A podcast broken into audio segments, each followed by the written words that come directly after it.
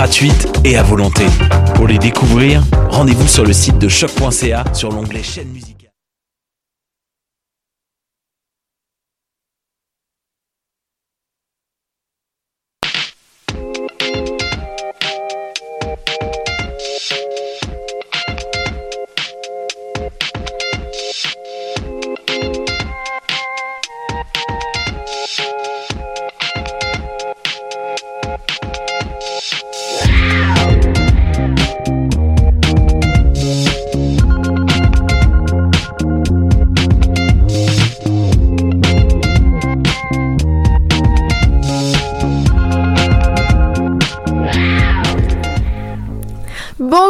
Bonjour à tous et bienvenue sur les ondes de choc.ca. Vous écoutez l'animal politique en ce lundi, non, en ce lundi matin.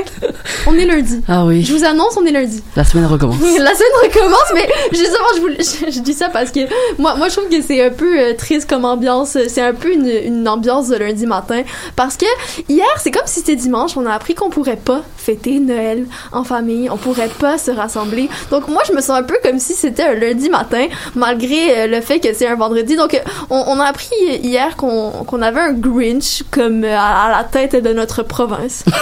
Euh, Peut-être que c'est un papa bienveillant, tout dépend de comment on voit la chose, mais euh, bon, moi je vais dire que c'est un Grinch parce qu'il vient de de- d'annuler mon Noël, peut-être au plus grand bonheur de certains, on sait pas, mais j'espère que Nicolas t'as pas que de la mauvaise nouvelle à m'apporter parce que j'ai besoin d'un peu de soleil dans mon cœur là ce midi de Je pense lundi que matin. des bonnes Que nouvelles. des bonnes nouvelles. Comme d'habitude. Comme d'habitude. En général, en international, il y a que des bonnes choses qui se Ah, c'est vrai, bah oui. Souvent, on parle de, de, de choses joyeuses. Des bonnes et- initiatives. Oui, exactement, sur, sur la scène internationale. Donc euh, là, justement, on va, on va, on va commencer l'émission dans le pays des bonnes nouvelles. Oui, évidemment, Ben toujours. la France, euh, euh, on, on sait, c'est parce qu'il y a des, des, des choses très très cool là-bas. Et en ce moment, justement, le gouvernement essaie de faire passer une loi qui est très controversée, Mhm. j'ai du mal à comprendre pourquoi d'ailleurs, et euh, qui vise à, à protéger l'image de la police. Bon, trêve de plaisanterie. Depuis la mi-novembre, la tension ne cesse de monter dans ce pays, notamment après la publication de vidéos qui montraient des écarts de la police française. Donc, Nicolas, on va revenir sur cette loi que beaucoup qualifient de liberticide. C'est la première fois que j'entendais ce mot et euh, aussi sur les conséquences qu'elle pourrait avoir sur plusieurs professions. Oui, alors aujourd'hui, on va essayer de parler d'image à la radio. Quelle merveilleuse idée j'ai eu encore. Mais on va surtout parler d'une loi qui a fait couler beaucoup d'encre et beaucoup de sang ces dernières semaines. Depuis longtemps, la police française demande plus de protection face aux réseaux sociaux. Ces mêmes réseaux sociaux où on retrouve des propos haineux à l'encontre des policiers et des appels à la violence. Par exemple, le syndicat Alliance Police Nationale, qui défend donc leurs intérêts, demande depuis 2018 que les policiers en intervention soient floutés pour garantir leur sécurité. Après des années d'attente, ils ont enfin été entendus par Gérald Darmanin, le ministre de l'Intérieur. À l'échelle du gouvernement, il représente la police. Pour l'instant, la loi sécurité globale, c'est son nom, n'est qu'une proposition de loi, mais elle pourrait entrer en vigueur très bientôt. Évidemment, tu t'en doutes, le bonheur des uns fait le malheur des autres, puisqu'une large partie des Français est dans l'incompréhension depuis trois semaines, y compris les journalistes qui craignent d'être freinés dans leur travail. Cette incompréhension s'est rapidement transformée en colère après la diffusion de plusieurs vidéos qui ont prouvé, une fois de plus, à quel point il était nécessaire d'avoir une police qui travaille à visage découvert. Donc j'imagine que c'est une loi qui pourrait satisfaire du côté de la police. Euh, Qu'est-ce qui pose tant de problèmes avec cette loi au sein de la population? Je vais, je vais répondre à ta question, du coup tu Ben vas oui. comprendre tout ce qui, tout ce qui se passe avec cette loi.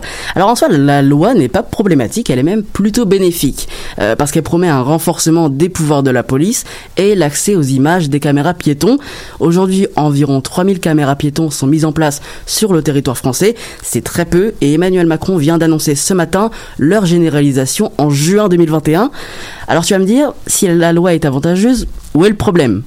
Eh bien, il faut la regarder dans le détail, cette loi, puisque c'est l'article 24 qui divise. Pour qu'on comprenne bien, voilà ce que dit l'article.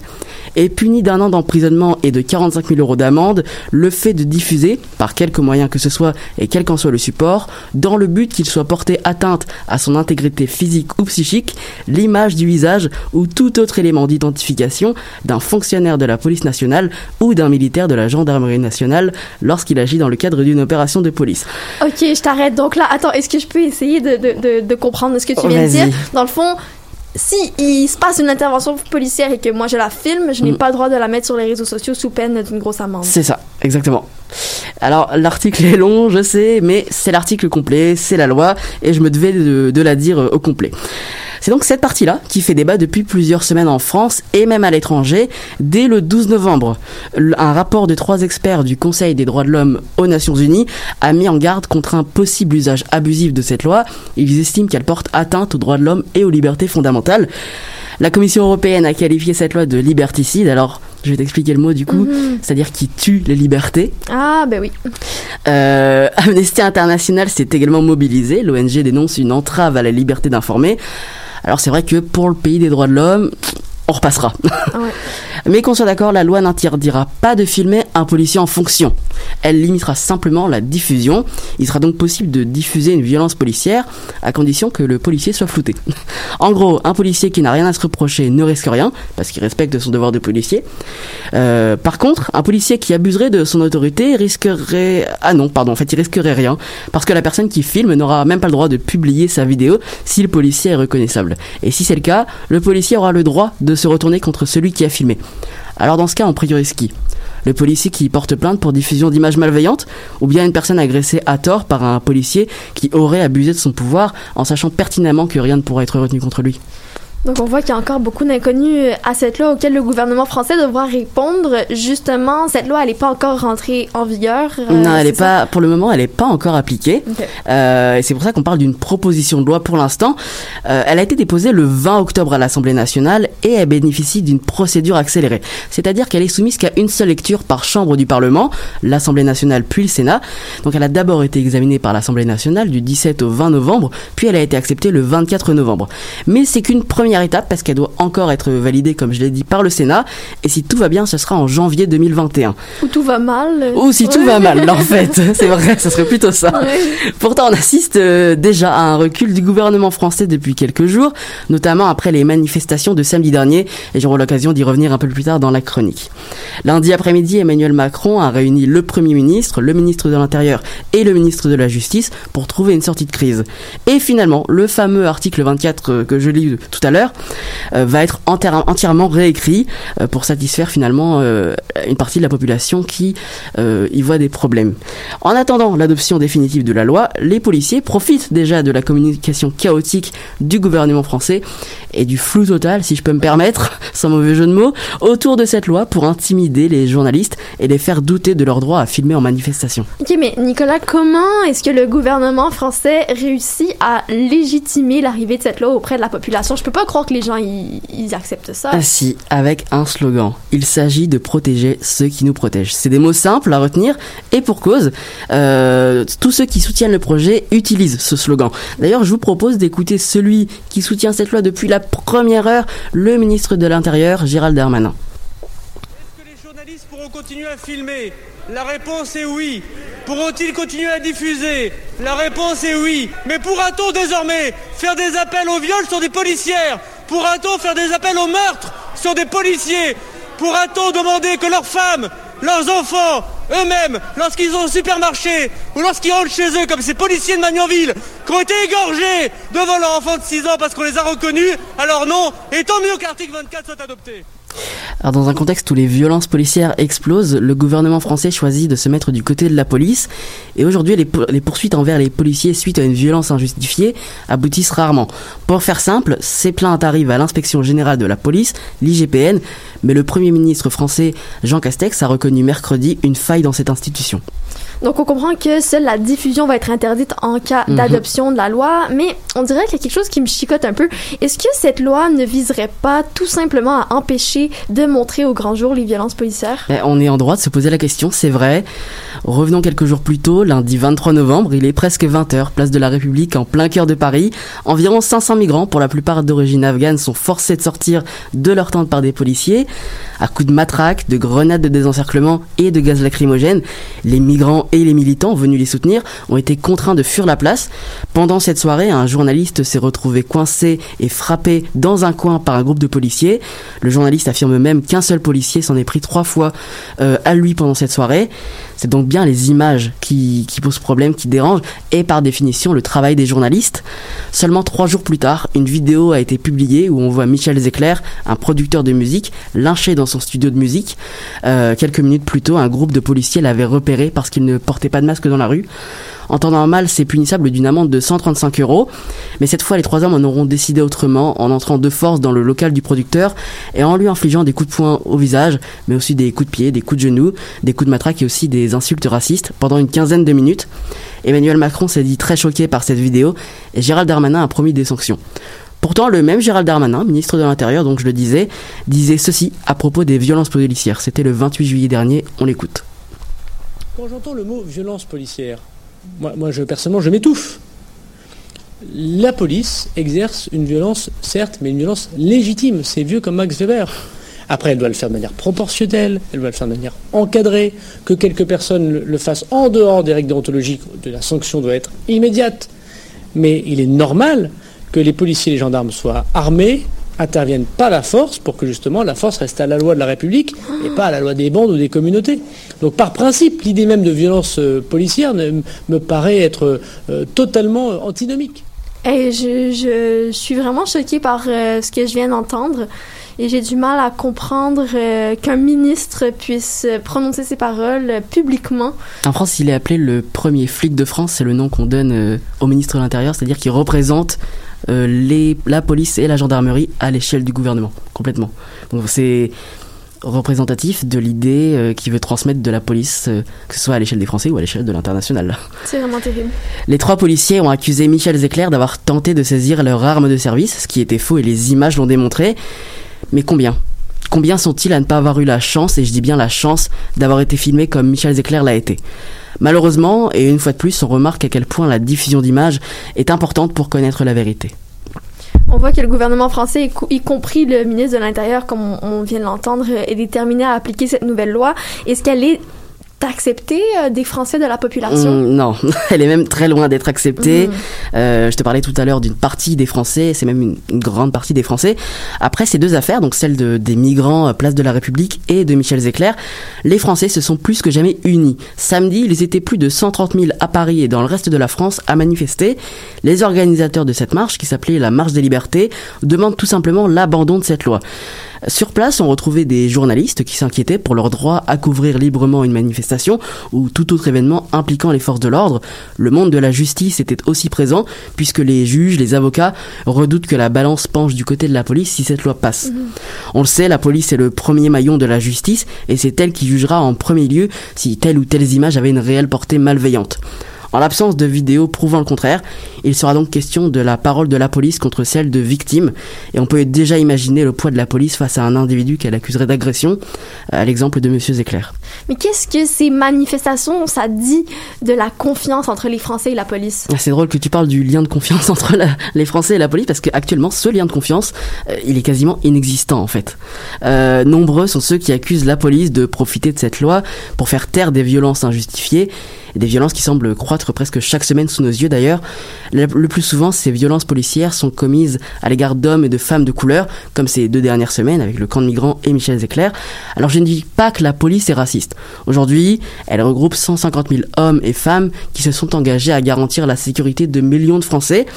En revanche, des policiers sont racistes, c'est vrai. Et le silence des uns nourrit la haine des autres. Et il faut bien comprendre que tant que le gouvernement français, et je ne parle pas uniquement d'Emmanuel Macron, fermera les yeux sur ces violences, la police continuera d'en jouer. Et pour la première fois ce matin, le président de la République a reconnu publiquement qu'il existait des violences policières. Menacer de mort des policiers sur les réseaux sociaux n'est pas acceptable, tout comme il n'est pas acceptable de tuer parce qu'un uniforme leur donne le droit. Ironiquement, alors que la France est en plein débat sur l'importance de la diffusion d'images, deux affaires sont venues prouver euh, qu'elles étaient plus que jamais nécessaires, soit pour dénoncer un abus de pouvoir, ou bien pour innocenter une personne accusée à tort. Je pense que la loi sécurité globale n'a pas fini de faire parler d'elle. Le gouvernement français a un long travail devant lui, convaincre des milliers, si ce n'est des millions de Français, que cette loi n'a pas comme unique but de mettre sous silence un abus de pouvoir de la police. Merci beaucoup, euh, Nicolas. Ça me fait beaucoup penser bizarrement au, au mouvement qui, qui évolue ici, qui est à l'opposé euh, total de ce qui arrive en France, c'est de, de defund the police, Mhm. d'enlever des fonds à la police et de donner plus de fonds aux travailleurs sociaux et des gens qui sont là pour aider et non pas pour euh, faire subir des violences ou euh, faire respecter la loi par la violence. Donc, euh, très intéressant dossier, très intéressante euh, chronique. Merci beaucoup. On Merci. va se laisser avec Cri, avec Friends in Secret. On écoute ça.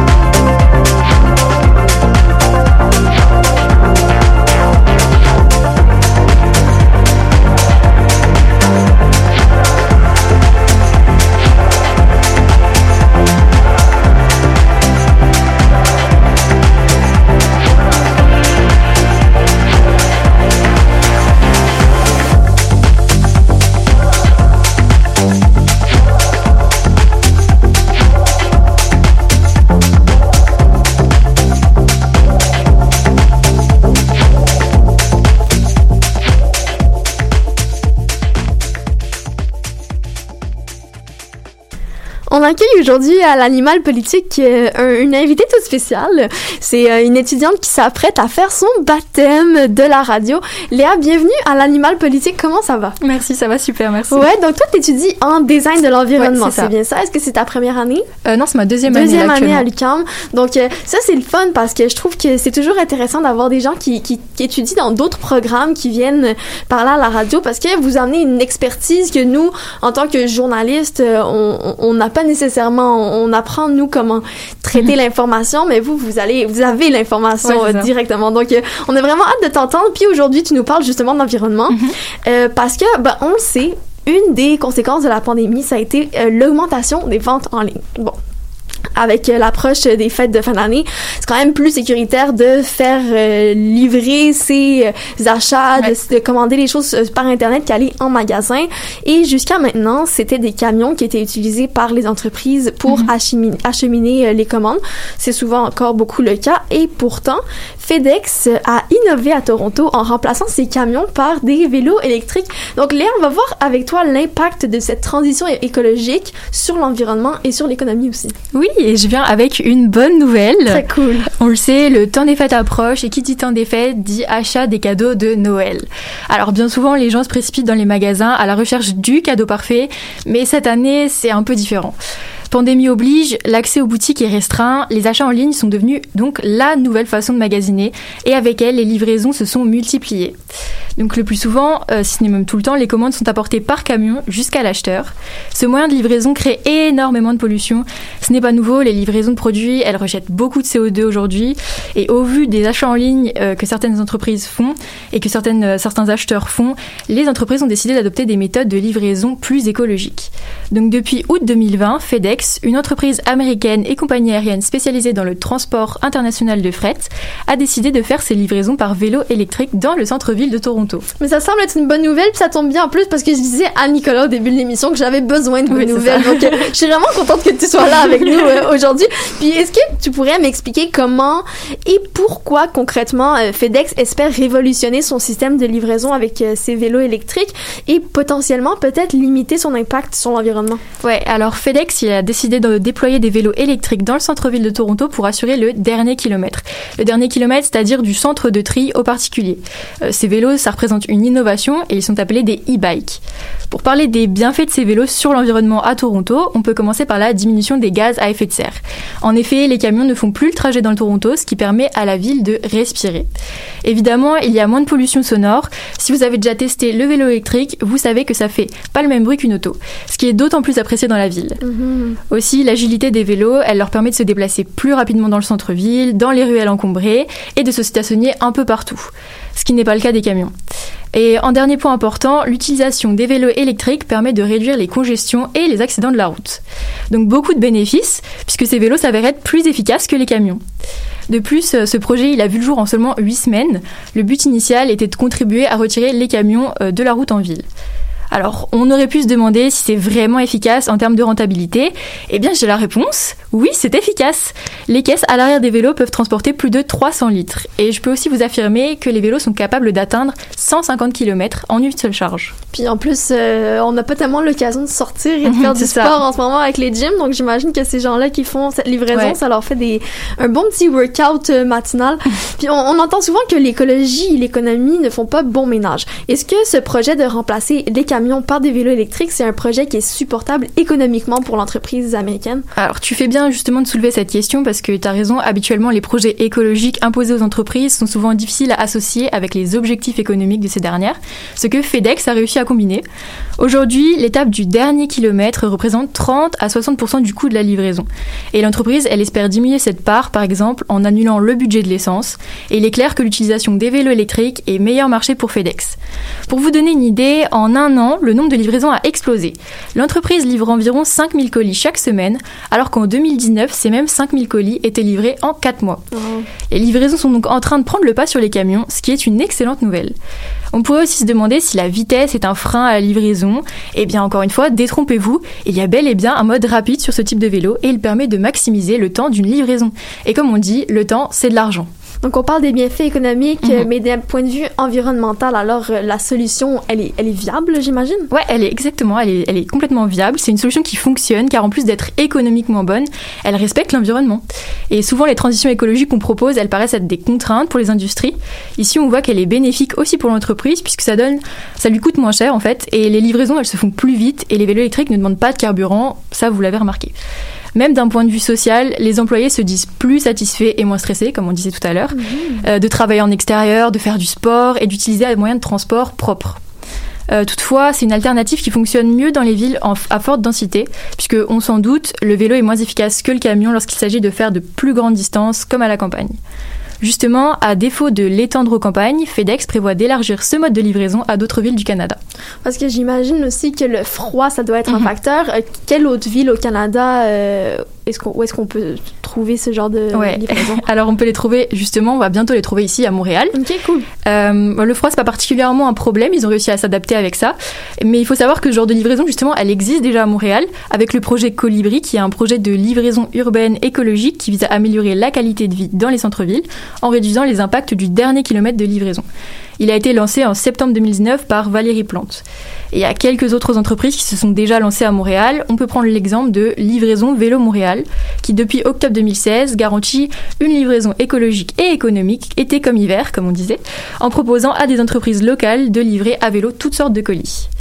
Alors le fait que FedEx, une entreprise aussi puissante, se préoccupe de l'environnement permet de démocratiser l'utilisation du vélo électrique à des fins commerciales. Et ça va sûrement permettre à d'autres entreprises de suivre le pas. Mhm, donc ça se passe au Canada. Est-ce que Mhm. ça se passe ailleurs également dans le monde? Eh bien oui, ça s'est déjà passé ailleurs, à Paris depuis plusieurs années apparemment. Euh, on y trouve les mêmes problèmes que dans les grandes villes comme Toronto, c'est-à-dire des conditions de circulation saturées par le trafic. Et comme on l'a dit, FedEx se concentre sur des zones urbaines. Ça a été une grande solution pour les rues encombrées de Paris. En contribuant à réduire la pollution et la circulation de la ville, l'entreprise, elle a économisé beaucoup de temps et d'argent en carburant, en impôts, en assurance, etc. Donc les livreurs, ils aiment ça. Et Mhm. les clients, qu'est-ce qu'ils en pensent? Eh ben, les clients, justement, ils étaient tous sans appel, ils étaient tous très satisfaits de ce nouveau mode de livraison et ils décrivent moins de bruit, moins de fumée et une meilleure précision dans les horaires de livraison. En voyant le succès du projet, l'entreprise a demandé 40 vélos supplémentaires qui devraient être opérationnels pour le printemps. Ils seront utilisés à Toronto, mais aussi à Vancouver, peut-être à Ottawa et bien évidemment ici, à Montréal. Sachant que le transport est la deuxième source d'émissions de gaz à effet de serre au Canada avec 25%, la généralisation du vélo électrique pour des livraisons semble être une bonne nouvelle pour l'environnement. L'avancée de FedEx en termes d'écologie est un petit pas pour l'environnement, mais un bond géant vers le futur. Merci beaucoup Léa, ça fait du bien vraiment euh, cette belle nouvelle. Puis au plaisir de te revoir à notre table bientôt. Merci. Merci.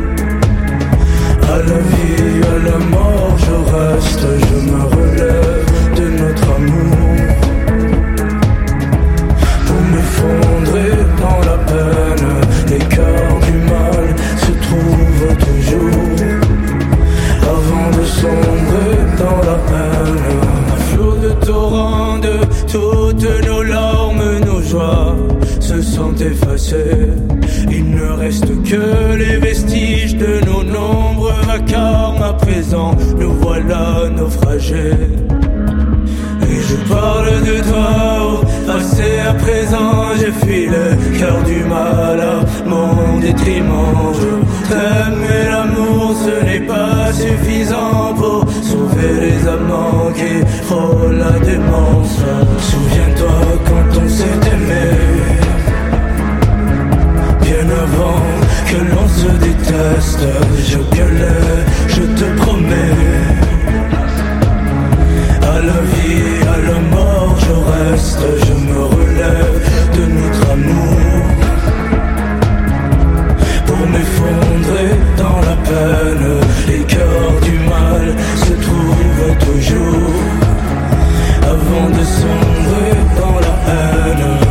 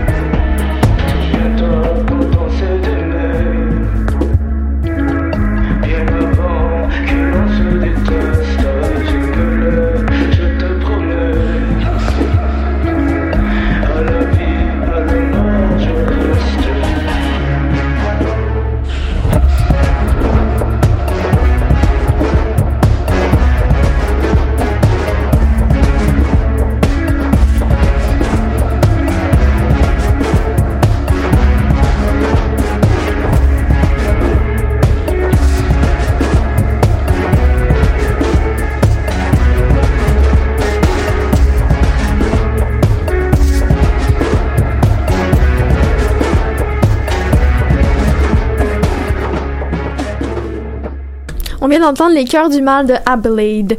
Euh, il y a quelques jours, précisément le 1er décembre dernier, c'était mardi, une grande nouvelle a fait le tour des réseaux sociaux au Canada ainsi qu'aux États-Unis. Internet apprenait le nouveau nom d'Elliot Page. En effet, vous le connaissez peut-être pour son rôle de Vanya dans The Umbrella Academy ou encore pour son rôle de femme enceinte dans Juno. L'acteur canadien de 33 ans, à 33 ans pardon, a annoncé mardi sur Instagram qu'il est un homme trans, que ses pronoms sont il ou en anglais he et they et qu'il est queer. Son message était suivi d'une confession sur le fait que sa joie est réelle mais tout de même fragile car même s'il se sent profondément privilégié, il a peur. Il a poursuivi avec des statistiques effrayantes sur les personnes trans dénonçant les douleurs causées par les blagues, la haine et la violence. En 2020, au moins 40 personnes trans ont été tuées, la majorité étant des femmes trans noires ou latines. Il a aussi mentionné que 40% des adultes trans ont rapporté une tentative de suicide. Il a tout de même fini son statut avec un message d'espoir pour tous et pour tous et toutes les trans, leur disant qu'il ferait tout ce qu'il peut pour rendre le monde meilleur. Une vague d'amour a alors déferlé dans les commentaires sous sa publication où l'on peut notamment voir Miley Cyrus, Julianne Moore, Ruby Rose ou encore Natalie Portman commenter des messages d'encouragement et de soutien. Sous le statut aimé par plus de 3 millions d'internautes se trouvait d'ailleurs un message très simple mais très important, celui de sa conjointe Emma Portner qui lui dit tout simplement Je t'aime tellement Elliot. La danseuse mariée à Elliot depuis 2018 a d'ailleurs partagé sur sa propre page Instagram la publication du néo-écossais. Finalement, savez-vous qui d'autre a envoyé un message de soutien? La plateforme de diffusion Netflix a écrit sur Twitter Tellement fier de notre super-héros, on t'aime Elliot, on a hâte de te revoir dans la saison 3, faisant ici référence à The Umbrella Academy. Ah, c'est super. D'ailleurs, est-ce qu'on sait si son rôle va être adapté en cette série ou s'il va continuer à adapter Va- Vanya? Euh, pour l'instant, euh, peu de détails sont sortis, si ce n'est qu'Eliott fera bel et bien partie de la distribution et reprendra son rôle de Vanya. Après, il n'est pas indiqué si euh, des changements vont être effectués pour adapter son rôle ou pas au fait que maintenant il, a- il, il s'identifie comme étant un homme. C'est un cas assez particulier, il faut le mentionner. Bien qu'Eliott Page ne soit pas le premier acteur à annoncer une identité trans, il est peu fréquent de voir quelqu'un le faire avec un rôle en cours. On peut ici penser par exemple à Laverne Cox, qui interprète le rôle de Sophia Bursett dans la série Orange is the New Black. Euh, elle-même une femme trans, elle interprète pendant cinq ans à l'écran une criminelle en prison, elle aussi trans. Son rôle était toutefois écrit en lien avec son histoire personnelle, ce qui n'est pas le cas ici d'Eliot Page. Ceci étant dit, le rôle d'Eliot n'a pas d'attache particulièrement genrée à son personnage. Autrement dit, il n'a pas de caractéristiques très féminines ou l'inverse, donc il n'est pas trop difficile d'adapter le rôle de façon réaliste, si jamais c'est ce que souhaite faire la production. Et selon toi, est-ce que c'est quelque chose qui était euh, quand même prédictible ou si ça sort complètement out of the blues? C'est difficile à dire. Après ça, euh, est-ce que, euh, comme Elliot Page avait ça en tête depuis longtemps quand il a interprété Juno, la femme Mhm. enceinte, euh, est-ce qu'il savait déjà alors qu'il était, euh, qu'il se sentait comme un homme, puis que, tu sais, son rôle, ce rôle-là divergeait complètement avec comment il se sentait, puis est-ce que lui, il est à l'aise d'interpréter des rôles de femme, même s'il se sent comme un homme? Tout ça, c'est des questions qui sont très personnelles, puis pour lesquelles on n'a pas de réponse pour l'instant, Mhm. euh, parce qu'il a gardé ça très, très court comme message là, Mhm. sur sa C'est publication quand même Instagram. assez tard aussi dans, dans sa carrière d'acteur euh, que ça arrive, donc... euh, Oui, parce que ça fait, il est, il est sur les scènes depuis euh, 2005. Euh, il a d'ailleurs fait Inception, donc Origine, Mhm. avec Leonardo DiCaprio. Il a aussi participé à X-Men en tant que dans le rôle de Cathy Pride. Donc euh, ça fait longtemps qu'il est en business avec euh, Mhm. en tant qu'acteur, ben en tant qu'actrice à l'époque. Puis là, est-ce que ces rôles vont être adaptés Adaptés, c'est une, une excellente question. quand même deux fois plus de rôles qui vont s'offrir, euh, ben, une autre gamme de rôles qui vont s'offrir à lui dans le futur. Mais dans tous les cas, qu'ils adaptent ou pas le personnage de Vanya sur Netflix, il demeure, demeure quand même que ça fait une représentation de plus sur les écrans. Oui, en effet, euh, c'est pas nouveau. Tout le monde le dit, il le répète, euh, dont moi d'ailleurs, dans les dernières semaines au micro de l'animal politique. Mais la représentativité, c'est un phénomène très important. Euh, voir sa couleur, ses origines, son orientation sexuelle ou même entendre son accent, ce sont, ce sont tous des détails qui font une grande différence. Se sentir représenté permet pour certains de valider leur perception d'eux-mêmes, de l'affirmer aussi. Dans les dernières années, par exemple, l'homosexualité a été de plus en plus imagée et discutée, ce qui normalise la conversation et rend moins tabou la discussion sur le sujet.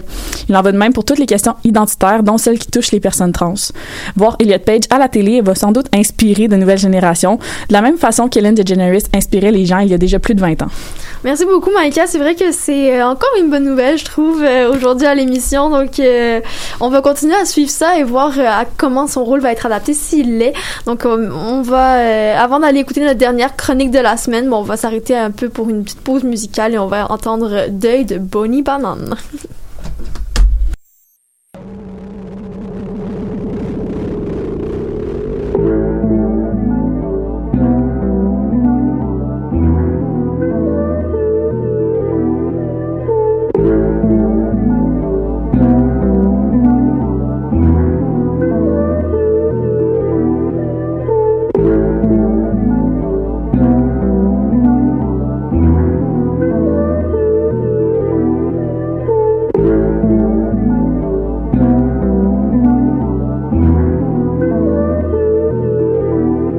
regarder cette panthère au tout début. Je fermais les yeux jusqu'à ce que tu freines. Bien sûr qu'il faut se détendre, laisser monter la crue. Mais l'hypothèse constante m'a gâché la fugue.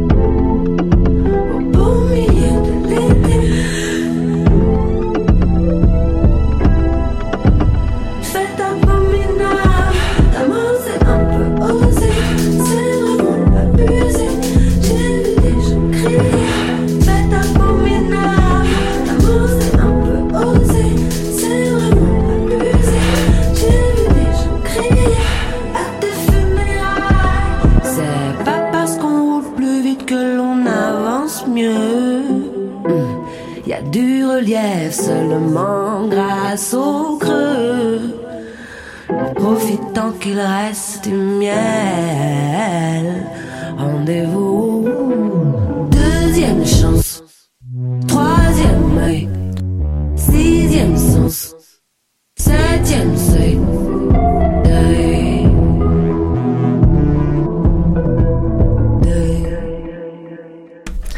Assez space comme chanson avant de commencer ta chronique, Elise. Euh, C'était Bonnie Banane.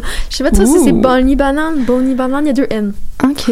Donc, euh, je, je pense que ça nous met dans le mood. Ouais. Non, on est prêt là à attaquer, attaquer euh, Un sujet de taille. un sujet de taille en éducation cette semaine parce que c'est un sujet dont tu nous as parlé il y a trois semaines. Euh, ben, à- et tu nous parlais euh, d'un plaidoyer qui s'adressait au premier ministre François Legault. Dans ce plaidoyer, le Conseil en éducation des Premières Nations et des collaborateurs demandait au gouvernement de prendre des actions concrètes pour lutter contre le racisme systémique envers les peuples peuples autochtones dans les établissements scolaires. Ouais. Donc, euh, gros, euh, gros, Gros sujet. plaidoyer, gros sujet. Ce qui demandait de prime abord, c'était de rectifier le programme d'enseignement de notre histoire pour y inclure le point de vue des peuples autochtones. À ce sujet-là, il y a du nouveau. Ouais. Élise, donc, euh, tu veux nous parler de ce nouveau-là? Ben c'est ça. Au cours euh, des dernières semaines, il y a eu quelques initiatives qui, je crois, méritent d'être nommées. Bon, euh, le programme d'enseignement sur l'histoire du Canada n'a pas encore été mis à jour, mais euh, le gouvernement et certaines institutions ont fait un premier pas pour aider euh, la cause contre le racisme systémique dans euh, notre réseau d'éducation. La première initiative que je veux souligner vient du service en ligne AlloProf. Donc, cette fameuse plateforme qui diffuse des ressources pédagogiques sur le web a lancé un projet en septembre 2018 pour intégrer la langue atikamekw dans les apprentissages. Il y a un projet similaire qui avait pris place il y a environ cinq ans, mais cette année, ils ont décidé de mettre en ligne un lexique français atikamekw d'environ 500 mots. Donc, ça, c'est quoi l'impact de cette nouveauté sur les utilisateurs? Bon, d'un point de vue un peu plus ludique, là, c'est sûr que cette banque de mots peut assouvir la curiosité de plusieurs, dont moi la première. Ah oui, t'es Oui. allé faire un tour. Oui, j'adore, euh, j'adore tout ce qui est euh, au niveau des langues, donc euh, j'ai exploré ça.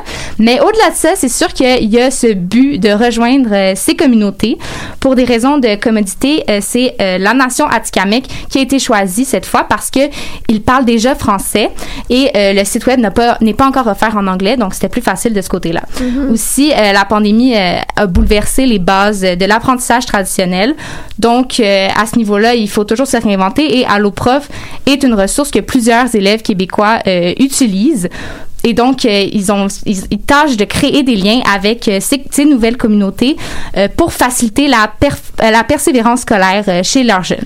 La persévérance scolaire, c'est vraiment quelque chose dont presque tous les étudiants ont besoin ces temps-ci. Ouais. Moi, la première. Donc, si je me trompe pas, il y avait une conférence de presse à l'Université Laval ce mardi pour parler des avenues à entreprendre pour renforcer ces relations-là avec les Premières Nations. Comment, comment ça s'est passé? Oui, ben en fait, c'est ça, on change de niveau scolaire un peu, mais il y a bel et bien eu cette conférence euh, sur le sujet. L'Université Laval, il a présenté son plan d'action en réponse euh, au plaidoyer d'il y a trois semaines. Puis, euh, les nouvelles mesures se basent sur euh, les observations d'un comité de réflexion sur la réconciliation qui a été fondé à l'hiver 2018. Robert euh, Beauregard, qui préside ce comité, souligne qu'il s'agit euh, seulement d'une de, de leurs réponses aux enjeux envers euh, aux enjeux entourant le, ra- le racisme systémique envers les Autochtones dans l'université. Le plan s'intitule L'Université Laval en action avec les, premières, les premiers peuples. Pardon. Et euh, il vise, dans le fond, à donner une place aux Autochtones dans l'université et à reconnaître leur histoire et leur culture et la mettre de l'avant. Donc, alors, le coordonnateur euh, autochtone, il y a, co- euh, concrètement, pardon, il y aura un, coordonnateur autochtone qui sera embauché par l'université, puis sa tâche consistera euh, à organiser un centre d'accueil, d'animation culturelle et de soutien pour les étudiants autochtones euh, auxquels les nouveaux et les anciens pourront se référer. Euh, une, aussi, une stratégie afin de mettre de mieux intégrer les, les étudiants autochtones à la communauté universitaire sera développée. L'objectif euh, derrière cette stratégie, c'est d'établir un échange entre euh, les autres étudiants dans le but d'informer euh, la population universitaire sur les réalités autochtones. Mais ça, je trouve ça le fun parce qu'on parle de l'Université Laval euh, à Québec. Oui. C'est, c'est bien de voir que ce genre d'initiative-là, ça n'arrive pas seulement dans les réserves autochtones Ouais. lointaines. Euh, Tu sais, déjà que eux, ils doivent se battre pour avoir le droit de parler leur langue. Mais là, ça, ça fait du bien d'entendre une nouvelle comme ça qui, qui nous touche de beaucoup plus près et qui touche euh, des, des beaucoup, beaucoup d'étudiants. Euh, D'ailleurs, euh, cette université-là, est-ce qu'on sait combien d'Autochtones fréquentent euh, l'Université Laval? Oui, en fait, à ce jour, on parle d'environ 400 étudiants euh, qui proviennent de ces communautés sur euh, 43 000 admissions. Donc, il y a l'université aussi qui dit qu'ils veut, qu'ils veulent doubler ce nombre à la- dans les sessions à venir. Donc, toujours dans l'esprit d'échange et d'information pour inciter justement, la- pour faciliter l'inclusion des Autochtones. Euh, l'université fera l'ajout de cours euh, de langue autochtone et aussi d'un cours sur la culture et l'histoire des Premières Nations. Ceci s'adresse euh, donc à tous les étudiants, peu importe euh, leurs origines. Puis le gouvernement a aussi appuyé le plan d'action. On parle d'une somme d'environ euh, 600 000 dollars provenant du programme de soutien aux membres des communautés autochtones du ministère, qui sera euh, versé à l'université pour l'exécution du projet. Donc c'est vraiment bien que le gouvernement ait octroyé une subvention à l'université pour euh, l'encourager dans ce projet-là. Et pour sa part, est-ce que lui a répondu d'une quelconque manière au plaidoyer? Parce que on, on se demande s'il y a certaines initiatives qui sont euh, qui ont été déployées du côté du Oui. gouvernement également. Bien, vendredi passé, euh, ils ont fait l'annonce qu'ils allaient investir euh, 18,4 millions de dollars euh, dans la construction de trois centres d'hébergement pour étudiants autochtones dans la province. Donc, il y en aura un à Trois-Rivières, un à Sept-Îles et un dernier euh, dont, dont on ne connaît pas encore l'emplacement. Euh, pour ce qui s'agit des deux premiers, le début euh, des constructions est prévu au printemps 2021 pour euh, que l'ouverture officielle se fasse en 2022, donc en août, juste avant la rentrée à la session d'automne.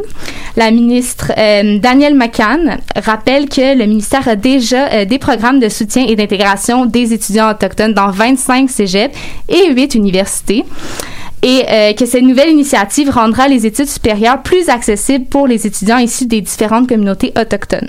Parmi les résultats espérés, le gouvernement croit que ce projet permettra de favoriser l'inclusion, d'accompagner euh, d'accompagner les étudiants autochtones et aussi d'offrir des logements abordables qui peuvent accueillir la famille. Donc, à ce jour, il n'existe aucune résidence euh, scolaire euh, comme celle proposée au Québec. Euh, le projet a été imaginé vu les résultats d'un sondage fait auparavant qui rapportait que 57% des répondants voulaient vivre euh, dans un projet communautaire, 86% préféraient vivre dans un logement plutôt que dans une chambre et euh, 81% des répondants nécessitaient un logement euh, de type 4,5. L'architecture aussi vise vise à représenter euh, la culture euh, des Premières Nations. Ah, c'est fun. C'est quand même un, un projet qui est louable pour réduire le racisme systémique et offrir une meilleure accessibilité aux études et en même temps encourager la persévérance scolaire. Pour l'instant, le gouvernement ne touche pas au corpus scolaire, mais c'est un premier pas et certainement euh, qu'il y aura d'autres mesures qui vont être appliquées dans ce sens, on l'espère. Oui, autrement, j'aimerais souligner un webinaire sur euh, les barrières systémiques dans le monde universitaire euh, qui s'est déroulé jeudi. L'événement était le premier d'une série de cinq dans le cadre de la sixième édition d'un forum national sur la réconciliation qui est organisé euh, par le réseau des universités du Québec euh, avec l'Université Laval. Donc cette année, c'est une centaine de participants euh, provenant de partout dans le monde euh, qui ont assisté au webinaire. On compte, euh, bon, naturellement des gens du Canada, du Brésil, de l'Algérie, du Sénégal, du Sénégal, pardon, et de la France. On remarque, on remarque donc que l'enjeu est, est vraiment international. Si jamais ça vous parle, euh, le prochain webinaire aura lieu le 4 février. Cette fois-ci, les participants du panel euh, se pencheront sur les thèmes d'accessibilité des premiers peuples aux études supérieures. Et euh, l'événement est gratuit, mais pour y assister, vous devez vous procurer un billet à 0 sur le site Internet. J'ai pas pu m'empêcher, Élise, de remarquer qu'il y a plusieurs de tes chroniques cette session qui abordaient le racisme systémique dans le système scolaire. Donc, on se rappelle, tu nous avais parlé des résultats d'une étude que tu avais analysée, euh, de la situation autour du mot en haine qui avait fait euh, scandale euh, à Ottawa. Et là, pour une deuxième fois, on parle du racisme envers les Autochtones. On peut dire que le racisme systémique, c'est quand même un sujet qui échoue dans l'actualité l'éducation en ce moment-là. Oui, en fait, un peu comme euh, les changements climatiques ou encore la pandémie, pour moi, c'est vraiment euh, comme une crise à laquelle on doit tous se mobiliser. Ce sont pas des choses qui sont plaisantes à communiquer, quoique aujourd'hui on a quand même eu des bonnes nouvelles sur le sujet, mais ça reste que le racisme systémique c'est présent dans toutes les sphères de notre société et j'ai l'impression que l'éducation est au fondement euh, du changement de mentalité qui doit s'opérer. Donc même si ça peut sembler redondant euh, pour certains, puisqu'on on en parle, on en parle, et c'est partout dans les médias, tant qu'on n'a pas réglé le problème, je pense que c'est important d'en parler. Et euh, le fait qu'on soit que ça soit autant dans notre dans notre bah, pardon Actualité, le ouais. fait que ça soit autant dans notre actualité, je pense que ça prouve que en tant que société, on est prêt à on, on se réveille, on est prêt à bouger puis à, à changer les choses. Puis est-ce que tu dirais que 2020 a été euh, une année charnière dans, dans cette lutte sociale euh, pour l'égalité au Québec et au- dans le monde? Ben c'est sûr qu'avec euh, le mouvement du Black Lives Matter qui avait commencé, je pense en 2013 si je me trompe pas, mais euh, avec justement la- le décès de George Floyd, ben c'est c'est sûr qu'avec les réseaux sociaux, tout, tout ça, ça a pris de l'ampleur et je pense que c'est à ce moment-là qu'on a vraiment réalisé, OK, il y a un problème de racisme systémique au Québec, même s'il y a certains qui, qui refusent de, de, de, De l'appeler, de le voir comme ça. Je pense que c'est quand même connu que oui, il y a du racisme au Québec, que c'est pas des personnes racistes, mais que c'est bien un système que, euh, qu'on doit changer, des mentalités de pensée qu'on doit changer.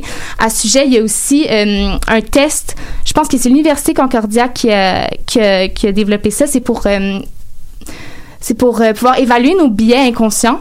Donc, Ah. ouais, ouais, je pense que c'est super intéressant à faire. Si vous voulez aller voir sur le site, c'est, euh, c'est dans le fond pour voir euh, les biais inconscients. Dans le fond, c'est qu'est-ce que qu'est-ce qu'on croit d'emblée sur une personne parce que telle personne présente euh, une couleur de peau, un, euh, une sexualité particulière ou des choses comme ça. Même des vêtements, des Oui, des façons de vêtements. s'habiller, de se présenter. Parfois, ça peut euh, amener à des biais euh, qu'on avait, qu'on n'était pas même pas au courant. Exactement. Mais je serais intéressée à ce que tu me l'envoies. Je vais le partager sur la, la page Ouais, Facebook de l'animal je vais politique. retrouver ça. Mhm, comme ça, euh, c'est chacun d'entre nous. Tu sais, souvent on dit euh, le problème est ailleurs, le problème c'est les Mhm. autres, mais des fois le problème c'est nous et on s'en rend pas compte.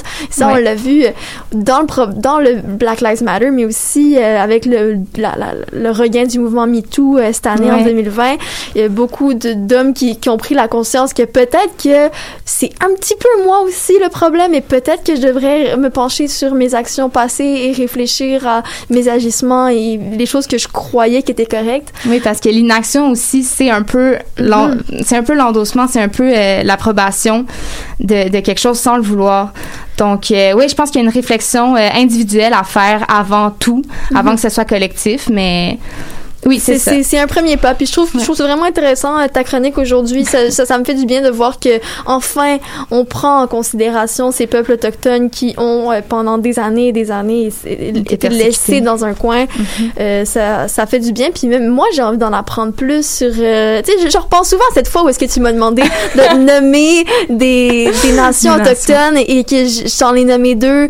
Et j'y pense souvent et j'avais honte. J'étais comme, je devrais en connaître plus. On devrait tous en connaître plus. Oui, c'est, tout le monde, en fait. C'est pas nécessairement. Tu sais, oui, t'as, pu m'en nommer deux, probablement qu'il y en a qui peuvent pas m'en nommer. Mhm. Moi, avant d'avoir fait la critique, je, je sais pas combien je peux en nommer, pas beaucoup, là. Pas je beaucoup, les c'est atticamais à cause de Joyce Echaquan. Et puis est- tu vois, c'est une tragédie qui a fait en sorte que c'est arrivé dans les médias et que on, on reconnaît ce nom-là et euh, ce- Ouais. ce, ce- ce nom qui, qui est associé à un événement tragique, c'est c'est quand même triste. Ouais. Donc euh, on espère que éventuellement ça va venir dans nos livres d'histoire Oui, et pas juste euh, pas juste ce que ce que le gouvernement voulait qu'on entende des autochtones, mais tu sais leur réalité de leur point de vue. Ouais. Donc, merci beaucoup, Élise, pour cette belle chronique. C'est ce qui termine euh, notre épisode du 4 décembre. La semaine prochaine, on va malheureusement pas être au rendez-vous.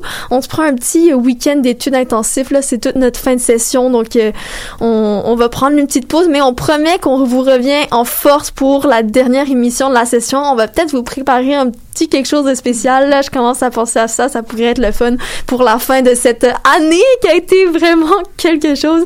Donc, merci beaucoup aux auditeurs d'avoir été avec nous et merci à nos chroniqueurs de cette semaine, comme euh, d'habitude Nicolas Fivel, Élise Fiola. Léa, euh, Léa, je n'ai pas son nom de famille, mais je vais, je vais l'écrire euh, sur euh, sur l'émission. Il y avait aussi euh, Davenino, euh, Raphaël à la console, comme d'habitude. C'était Mélanie Loubert à l'animation. On se retrouve dans deux semaines.